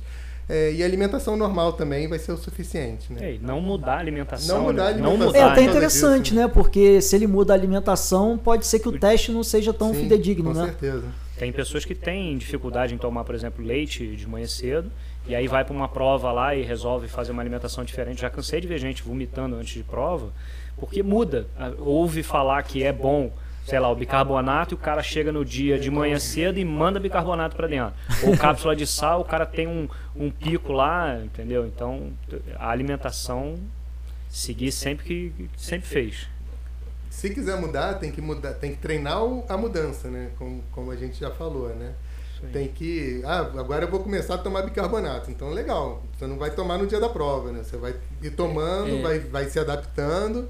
E aí você vai ver se vale a pena ou não. Né? É, eu acho que também é uma. Eu acho que também isso é muito importante também a gente abordar esse assunto aqui também, que a gente fala somente quando a gente fala em treino, a gente está pensando sempre na questão da, da, do treino físico do treino técnico, quando a gente está falando de ciclismo, até corrida, tem sempre a parte técnica, né? Mas as pessoas esquecem de treinar o seu organismo para absorver determinados suplementos ou até alimentação. Quer dizer, você tem que treinar Sim. o seu intestino também. Isso tem sentido? Tem, tem sentido. Inclusive a cápsula de sal também, ele tem que tem a, tem a hora certa para tomar a cápsula de sal, né? Ele tem é, tudo, tudo, toda a gente a gente lá na nossa consulta a gente faz dieta de prova também. É, dieta de prova que a gente chama é você vai para a prova, quanto, quantas horas vai durar essa prova, em que momento você vai beber água, em que momento você vai é, tomar a cápsula de sal, em que momento você vai tomar o, o, a glicose, né? vai comer uma banana. Isso aí tudo a gente, a gente orienta na hora do, da prova. Provas pequenas, de uma, duas horas, não tem grandes problemas. Isso aí a gente faz para para provas que vão durar de quatro horas para cima, né? É, porque a gente tem que, né, porque a partir de um determinado momento da prova, acho que o Paulo também pode confirmar isso também, porque ele já deve ter participado de provas de longa duração, né, principalmente as maratonas, né, o, o Paulo, ultramaratonas, é, chega um determinado momento da prova que você não consegue mais absorver, por exemplo, o gel de carboidrato. Aquilo fica muito saturado. E você necessita de alguma coisa sólida para comer, né? Então acho que tem essa questão também do treinamento, acho que tem a ver com isso também, né? Tem, com certeza. É, o, o, o rapaz, assim, a pessoa quando vai competir, por exemplo, vamos botar um caso, um Iron Bike aí, que é uma prova dura, às vezes são 70 quilômetros lá, mas são às vezes 5, 6, 7 horas às vezes de prova. E aí o cara fica fazendo a prova inteira e não bebe água. E aí, quando ele desidrata, ele começa a beber água igual um louco. O corpo não consegue absorver não. isso.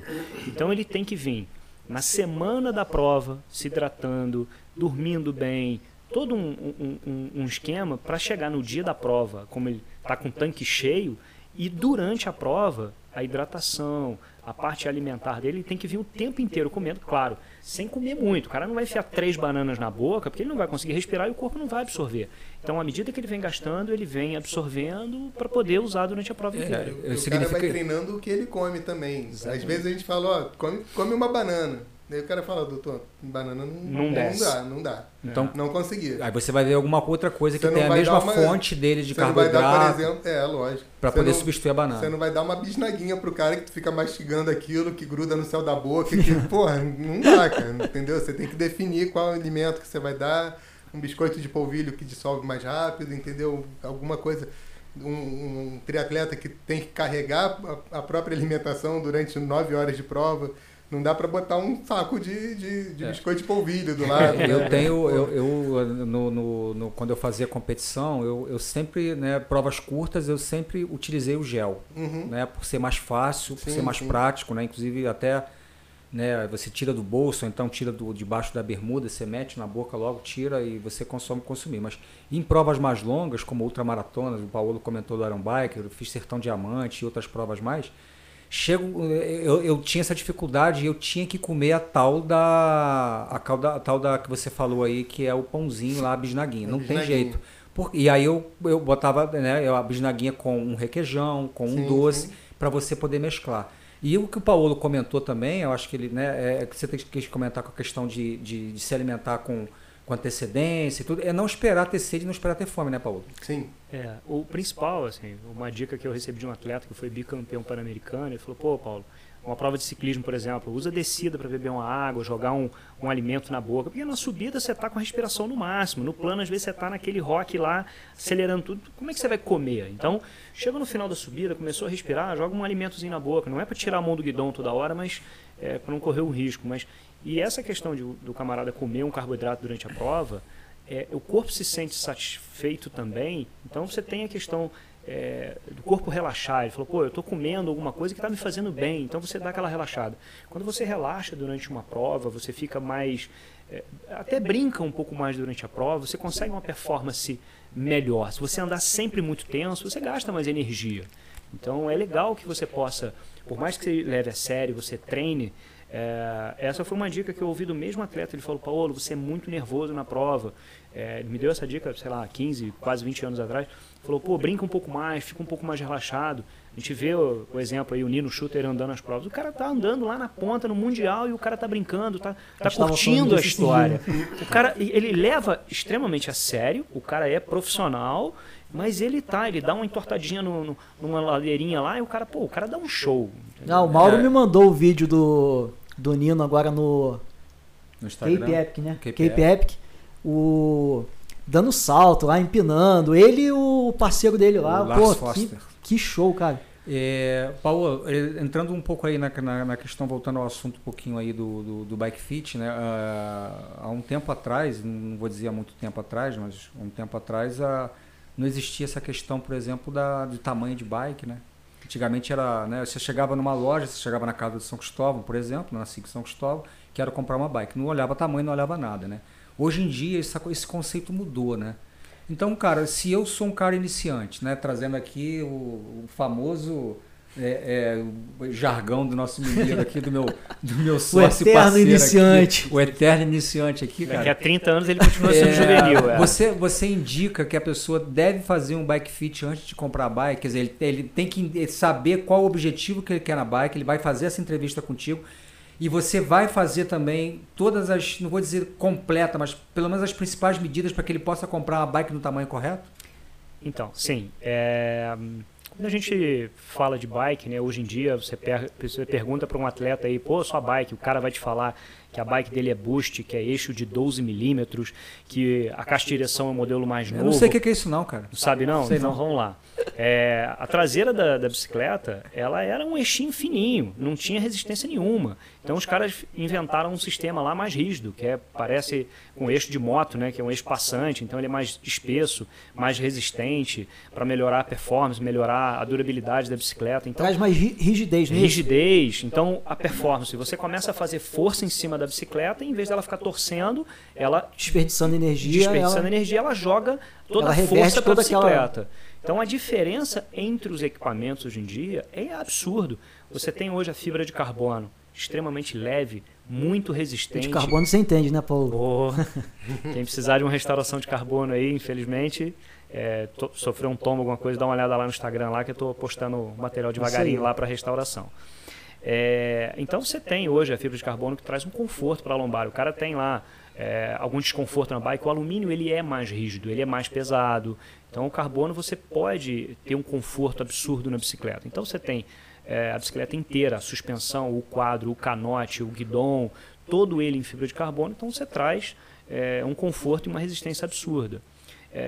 Dizendo essa questão do, do, do, Mauro, hoje você tem a bicicleta 15, 15,5, 16, 17, 17,5. Você vem subindo até a bicicleta XXL. É, então as marcas estão, as bicicletas nacionais que são incríveis hoje em dia, elas estão melhorando cada vez mais essa questão do, da ergonomia, do tamanho, é, se o central é mais alto, se ele é mais baixo, se a direção é mais alongada, é mais curta, se o avanço ele é negativo ou não, para fazer com que todos os atletas possam ter uma bicicleta perfeita ou mais perfeita possível para que ele possa ter ou conforto ou a performance sem se lesionar e tendo assim, pô, quando você anda com um equipamento que ele está 100% reguladinho para você, você está bem encaixadinho, é uma delícia, é ô, bom demais. Ô Paulo, aquela tabelinha clássica que a gente joga no Google lá, tamanho de bicicleta para altura do, do é, ciclista, é, cara, então, é aquilo é complicado, né?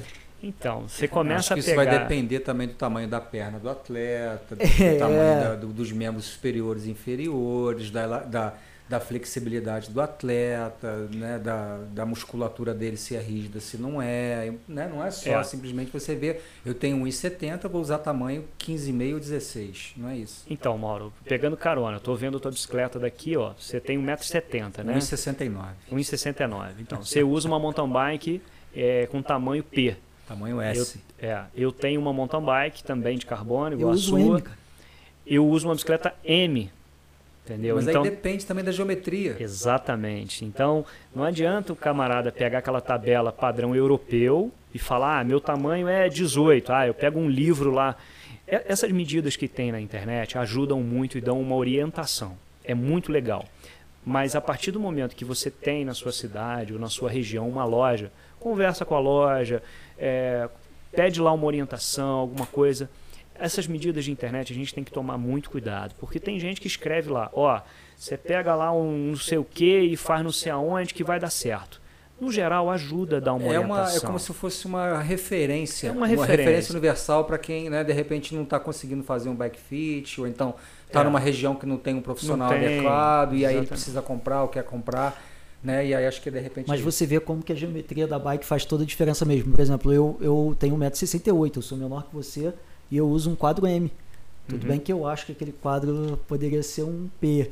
Mas, ah, mim, mas, mas, então, mas, mas aí, ainda... aí mora exatamente esse detalhe. Você usa uma bicicleta M, que você gosta da bicicleta, é, já estou encaixado, acha, já está né? encaixado e tudo mais.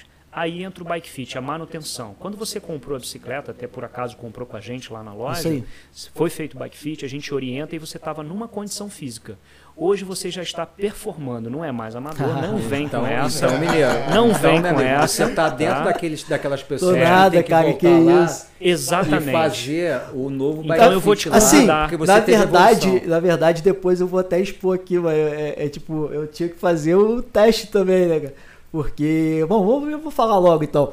É, porque eu queria levar para esse lado, aí falando com o doutor, que a questão do, do das zonas de, de frequência cardíaca, que assim, assim como tem a tabelinha do que eu falei pro Paulo do tamanho da bicicleta, que a gente já falou aqui que assim, pode até servir para um caso assim, cara, o cara não tem, sei lá, o cara tá lá fora, quer comprar uma bike, é oportunidade, beleza, tentar ajustar depois, mas não é, não é bacana. E a gente tem a tabelinha, a famosa tabelinha que a gente faz aquele cálculo e 220 menos a idade do cara. Mas não é só isso não, né? Tem, é, tem, a gente vê né, alguns, alguns protocolos que vai, começam em Z1 e vai Z6. Uhum. Mas tem outros que vai de Z1 é. a Z5. Eu já vi Z1 a Z7, doutor Fred. Eu já vi Z1 a Z9.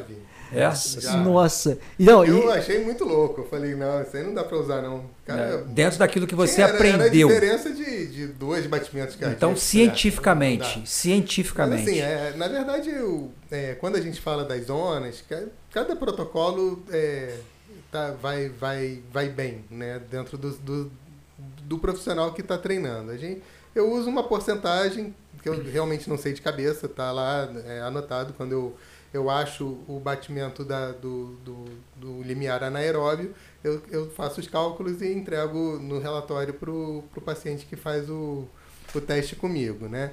É, funciona bem, se eu usasse uma, varia muito pouco, a verdade é essa, né? Se você pegar uma para outra, eu acho que eu uso uma que vai até Z5 só, é, eu acho que é bem suficiente e, e vai englobar ali dentro da fisiologia um, um treinamento bem legal, né? Se o, o, o, profissional de educação física ele vai ter acesso ao limiar de, de anaeróbio e ele vai poder fazer o cálculo que ele achar pertinente. Eu entrego é, alguma coisa para o atleta é, ter alguma referência. É né? meramente protocolo mesmo. Sim. Mas, mas onde é. eu queria chegar é o seguinte. Não, o que eu queria, pode, pode falar, eu queria, pode falar. Eu queria falar só uma coisa que o só para vocês entenderem a importância do teste. Paulo falou uma formulazinha, 220 menos a idade, chega no batimento, é, na estimativa de batimento uhum. cardíaco máximo. Essa fórmula tem 11% de erro padrão para cima e para baixo. Então você pode estar tá batendo, Alto. você pode achar ali 180, né, para um paciente de 40 anos. No meu caso. E ele pode estar tá, ter o limiar dele em 195 e ter o limiar dele em 175. Então você a margem de erro é muito grande. A pra margem de erro é absurdamente errado. Então assim, para treinar para performance não serve. Então, mas... serve para você ir para rua. Mas seria né? só performance, por exemplo, é que eu estava querendo chegar. Se você define as suas zonas de frequência cardíaca de forma errada, você é, em cada tipo de zona você tem uma reação diferente e me corrija por favor se eu estiver falando Sim. besteira. Você tem uma, uma reação diferente do corpo. Então por exemplo pelo menos pelo foi o que eu, que eu pesquisei no Google.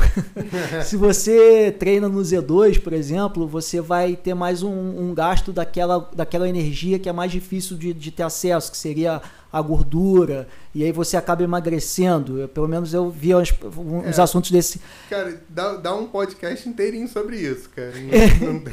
Mas assim, é, é, é só para falar em relação à zona em si.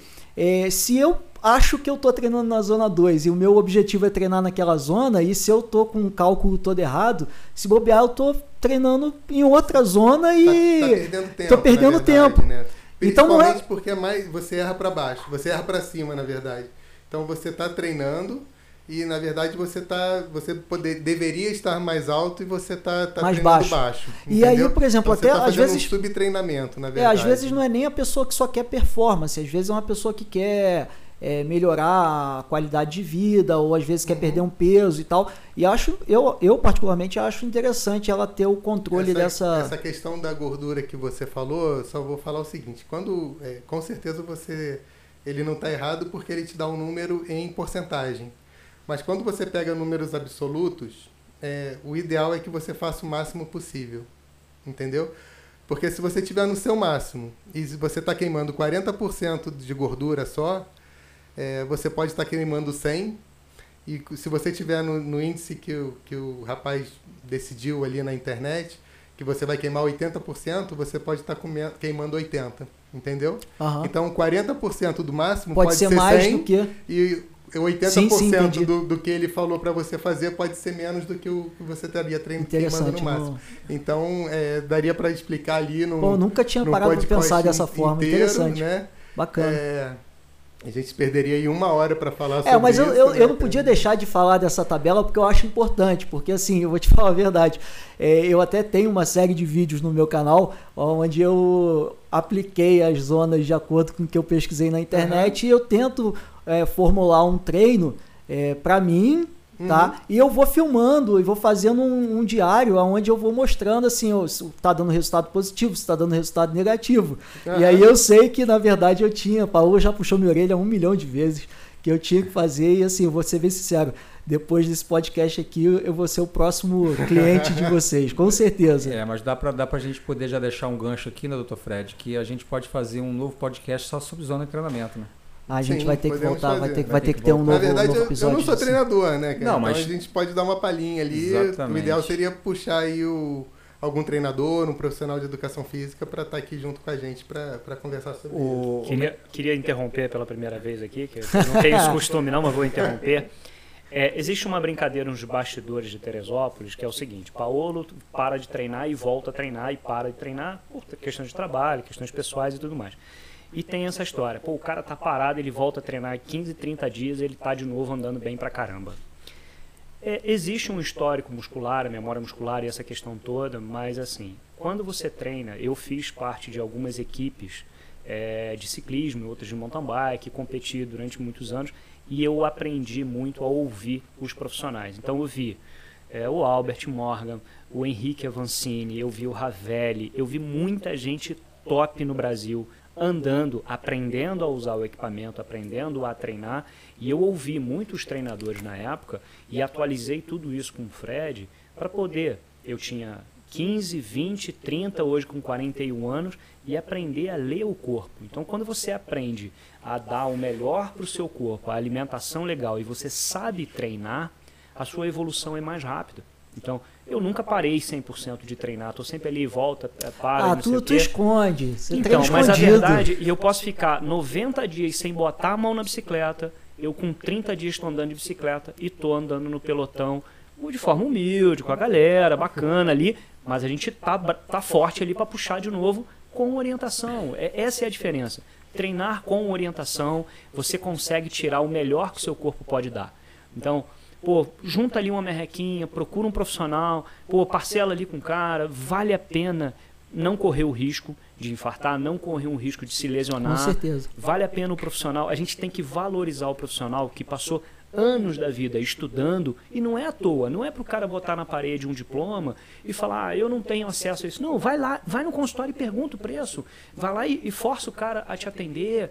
Então, vai conseguir um bom resultado. É tudo é questão de prioridade na vida, né? Você vai Exatamente. falar que não tem dinheiro para uma coisa dessa, mas talvez você gaste com Gasta 15 besteiras. mil numa bike e não vai numa consulta às vezes. É, é entendeu? uma questão. É, gente, eu acho que já está no momento da gente fazer o sorteio. Sorteio. Enquanto eu preparo aqui, é, eu vou deixar o Mauro conversando com vocês, que eu vou ter que jogar para a tela aqui do computador. Galera, quem não está participando é a hora, tá? Eu já vou preparar tudo para a gente fazer o sorteio. Antes do sorteio, o Edinho fez uma pergunta, eu estava segurando essa pergunta aqui, que ele quer saber o valor do investimento do teste do Bike Fit. Como a gente está falando disso, eu acho que é o momento de, se vocês quiserem passar o preço para o pessoal que está assistindo agora, fiquem à vontade, se não também fiquem à vontade. Enquanto isso, eu vou é, organizando aqui o sorteio Tá. É, ele está perguntando o valor do Bike Fit. do Bike Fit e do E teste. do teste. Tá. É dos dois. Existem dois valores separados. A gente está fazendo um valor, é, eu estou fazendo um valor promocional da questão do Bike Fit, tá? Então é a entrevista, o Bike Fit e a saída depois com o atleta na rua, que é a Aham. assistência. A gente está cobrando 150 reais. Correto? Ele pode pagar isso no cartão de crédito lá na loja, sem problema nenhum, tá? Uhum. É, essa é a parte do Bike Fit. E tem a questão do Fred, que ele vai explicar agora, a questão do, do- da consulta. Na verdade, assim, não, não vale, a- é, não é interessante para mim que o paciente faça só o teste, né? Se ele quiser fazer o teste só, não tem problema nenhum. A gente faz o teste, entrega o relatório e, e- e devolve para ele. O acompanhamento vai além disso, É, né? eu acho que assim é, é interessante para mim que, que a gente tenha um, um acompanhamento médico para que ele tenha performance também, né? Então a gente, a minha consulta, ela está custando 350 reais Uhum. e o paciente é, tem ganha entre aspas de brinde ali uma consulta com um nutricionista. Se ele perguntar, mas, mas doutor, eu não quero um nutricionista, vai pagar os 350 de igual. Ele pode não fazer E vale a pena. nutricionista. Lógico que Vale, vale, a muito pena. a pena.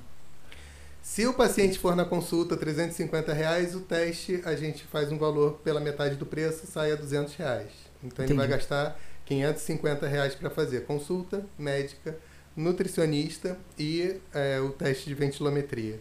Se ele quiser só fazer o teste, aí a gente cobra 400 reais, que é, o, é o- a hora que a gente perde ali, a gente perde Aham. uma hora em cada teste, né? Não, E o e, equipamento, e o né? conhecimento. É, eu o acho que- equipamento, o tá. conhecimento, então É, a gente Toda uma cobra ali, estrutura, né? é, 400 reais para fazer o teste, então, como informativo. Perfeito. Então, Edinho, Lembrando que isso no Rio de Janeiro ou em outra capital aí é bem mais caro. É, então- eu só queria fazer uma- um parênteses aqui. O, o Mineiro está preparando o sorteio aí. Já estamos isso. Eu acho que a, a- acho que a principal colocação aqui que o, que o doutor falou é que ele falou- ele comentou a questão de, de perder tempo. É, só queria fazer uma, um adendo. Eu não entendo isso como perda de tempo. Uhum. Eu entendo isso como um investimento. É, é a forma de falar. É a né? maneira de falar. Então, as pessoas. É justamente para deixar claro que isso é um investimento na saúde e a valorização de um profissional que se dedicou ao longo da vida para poder estar prestando um bom serviço. Então, é aquela velha pergunta.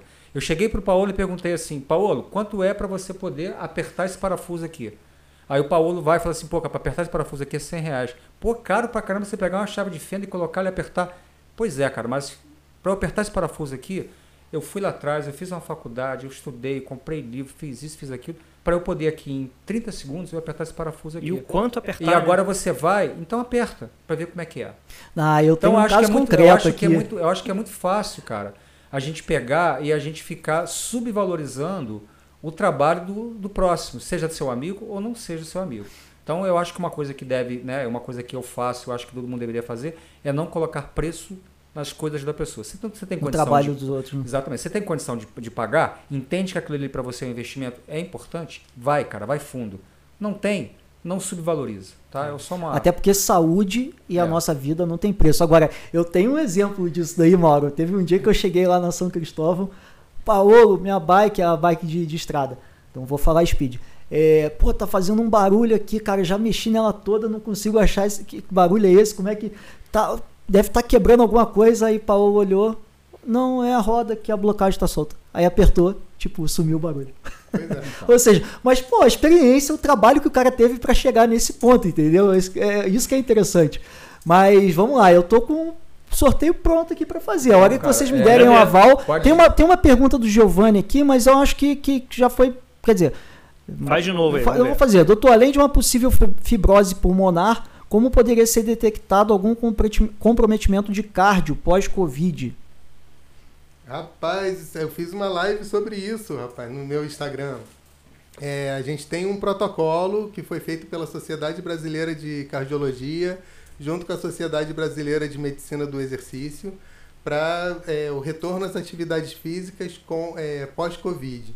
Então, o paciente que teve. A gente tem um índice aí de 30% de, de miocardite silenciosa, que não é sintomática. O paciente que teve Covid, ele tem 30% de chance de ter miocardite e vai, não, não, não vai dar nada para ele. Ele vai fazer um exercício, vai dar uma corrida na reta ali e empacota, né? Pode acontecer. Que doideira. Então, é, é preconizado que se faça um protocolo, basicamente é eletrocardiograma e exame de sangue, é, e anamnese, lógico.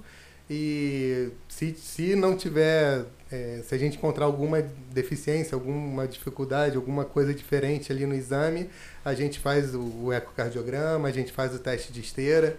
É, o que eu queria dizer, que eu falei na live, que é bem importante, todo mundo acha que o teste de esteira, né, o teste ergométrico é o mais importante.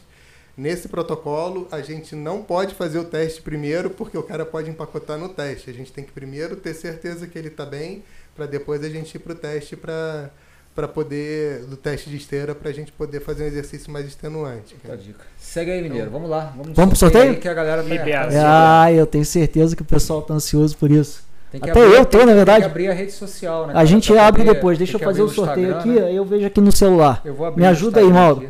É, vamos lá, iniciar o concurso. E vamos ver quem vai ser o Felizardo. Não sei se vocês conseguem ver, mas eu vou falar aqui, vocês vão ter que confiar em mim.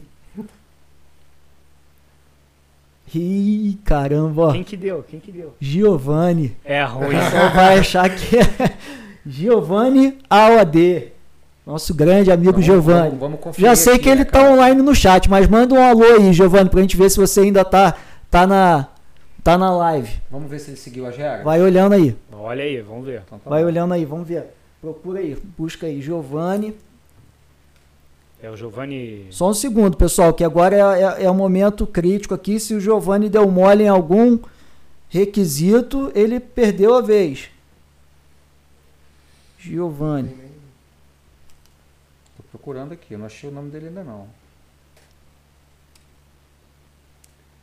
Giovanni AOD. Isso, abre aí. Dois comentários, Tem- dois amigos, isso. ok. Clica- clica Agora no eu vou ver se ele está seguindo as pessoas que Isso aí. realmente. Vamos lá, então eu vou aqui Vamos pesquisar. O- meu eu já vi que tá aqui me seguindo. Se o teu tá Seguindo. seguindo de volta, que ele tá seguindo você Não, também, como é que- vamos como é ver. que o- tá o Ele nome não dele tá público aqui, então eu não consigo. Eu vejo aqui. Só a minha internet que. Como é que, como é que tá o Instagram dele aí?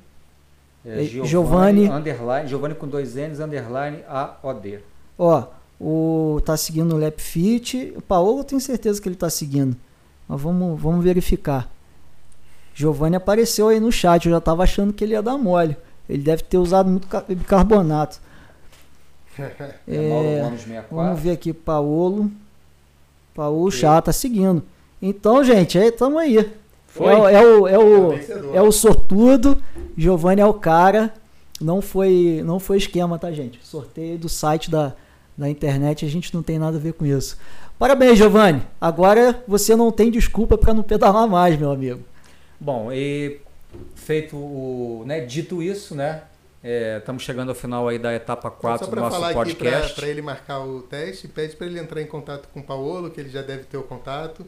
E aí o Paulo acerta comigo. a gente Agendar um direitinho, dia E agenda direitinho o teste e o Bike Fit acerta direto É, com o Paulo. a gente, a gente vai ver um melhor esquema para poder fazer, melhor data e tudo mais. A gente vai fazer depois as postagens e tudo mais. Para quem tiver dúvida, é, a gente vai marcar depois esse mesmo grupo aqui e tudo mais. pra gente- até o pessoal ver como é que é e tudo mais. Aham. Então eu vou estar postando nas mídias, tanto o meu trabalho quanto o do Fred, lá o- a, a união desse trabalho aí, para a galera que estiver interessado poder pesquisar.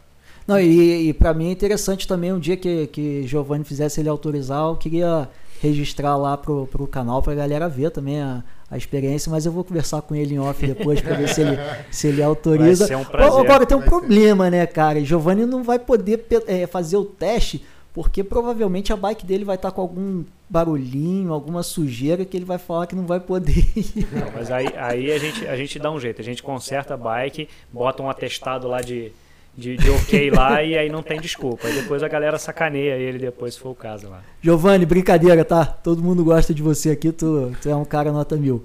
É, e foi, né, Mauro? Acho que, assim, a gente tem muito papo, muita coisa, cara, que eu queria perguntar, e mas a gente combinou um, um horário e já chegou nessa, nesse, nessa janela. Eu acho que a gente pode finalizar por aqui e deixar o convite pra gente. Acho que vai ser obrigatório. A gente tem que fazer um outro, é, um outro podcast aqui com vocês para a gente poder tratar de outros assuntos e responder outras dúvidas. Eu acho que vai ser, vai ser bacana a experiência. É, eu gostaria de agradecer a todos que participaram desse, desse programa. Muito bacana ver o chat movimentado, ver que a galera tá interessada. Muita gente postou aqui, tá? O, o Paulo, o Dr. Dr. Fred, que o conteúdo top, tava adorando. Então o feedback foi bacana do pessoal. Eu acho que a gente acertou em cheio aí o, o assunto. É, é algo que, que o pessoal gosta, que o pessoal se interessa. E é algo que tem que ser mais falado para ver se vira uma rotina, né? Então, agradecer a todo mundo que participou.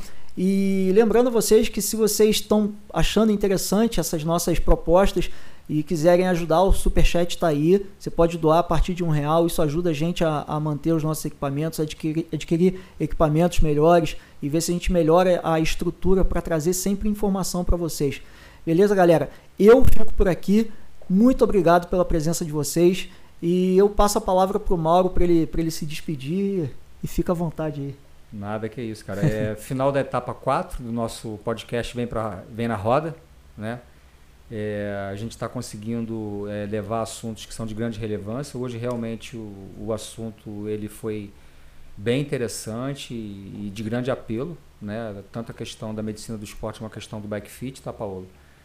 Cara, só agradeço demais a presença de vocês e agora é a gente né, é, marcar uma nova data para que assunto que não vai faltar. Queria é, passar a palavra para vocês, para que vocês possam Isso. aí divulgar aí a, as suas redes sociais, né? É, Fazer o seu aonde, jabá. aonde que se encontra, né? E né, acho que é importante também a gente dar esse, esse espaço para vocês, que isso faz parte do projeto.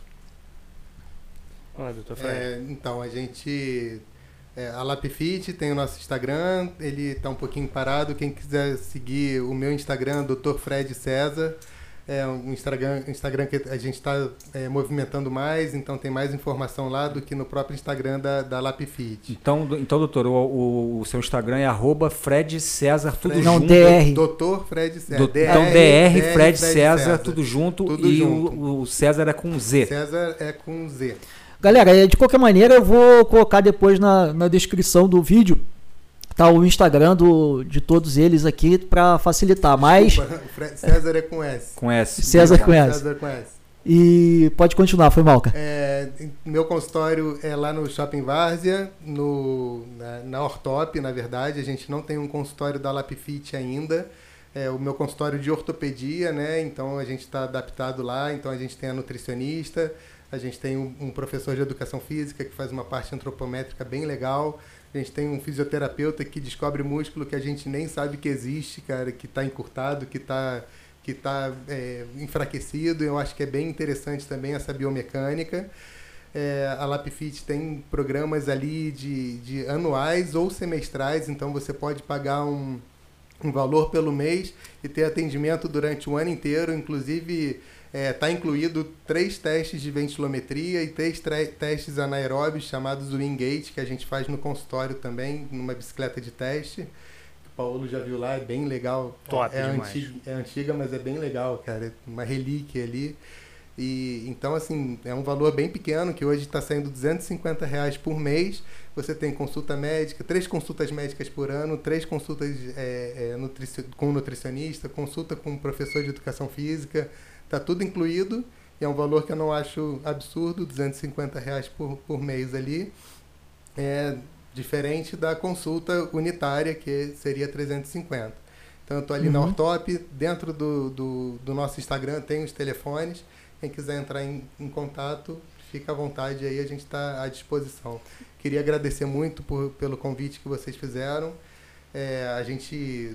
É, é bastante difícil aqui em Teresópolis a gente puxar esses atletas para fazerem essas avaliações. E converso muito com o Paolo, a gente fica. é, os atletas realmente acham que não é importante e até vocês mesmos já, já descobriram durante essa conversa hoje como é importante a gente fazer essas avaliações. É, Com eu toda eu, certeza. Eu posso, eu posso dizer, doutor, que é, eu, eu sou- eu- como, como atleta amador, eu, eu fiz vários. Fiz um acompanhamento é, durante um bom tempo, né? agora eu estou fazendo até um acompanhamento mais, né, vamos dizer assim, diferenciado em razão do que aconteceu comigo, isso é um outro assunto. Mas eu já fiz esse tipo, todos esses testes que, que, que, que o senhor colocou, eu já fui. Os treinamentos, eu já utilizei vários professores de educação física, inclusive professores é, é, renomados dentro do, do, do cenário do, do, ciclismo. Né? Não vou também citar nomes aqui também, até para não, não, não, puxar sardinha para um lado e para o outro. Mas eu posso dizer que realmente é muito importante para quem quer performance, para quem quer descobrir seus limites, para quem quer ter uma vida saudável, né, é, que faça os exames e que procure um profissional da área também de educação física para poder, né, para que ele possa preconizar os treinamentos, né. Paulo, chegou a tua vez aí, cara, passa pra gente os teus contatos, a tua rede social, como é que você tá aí, conta um pouquinho pra gente. Bom, é, o Instagram é paolo underline chá, é, eu trabalho na SIC São Cristóvão, né, que fica na Luciomeira 453, ali no centro da cidade, é uma loja bem conhecida aqui. Quem quiser entrar em contato, pô, vai ser super bem atendido. Vai lá tomar um cafezinho, a gente explica sobre tudo isso. É, gente, eu, eu fico muito feliz. É, é, é, incrível o que pode ser feito com boa vontade. O Mineiro e o, e o Mauro com essa iniciativa de criar o podcast. É, eu, eu tenho certeza de que esse podcast vai explodir. Vai, vai, vai bombar muito ainda.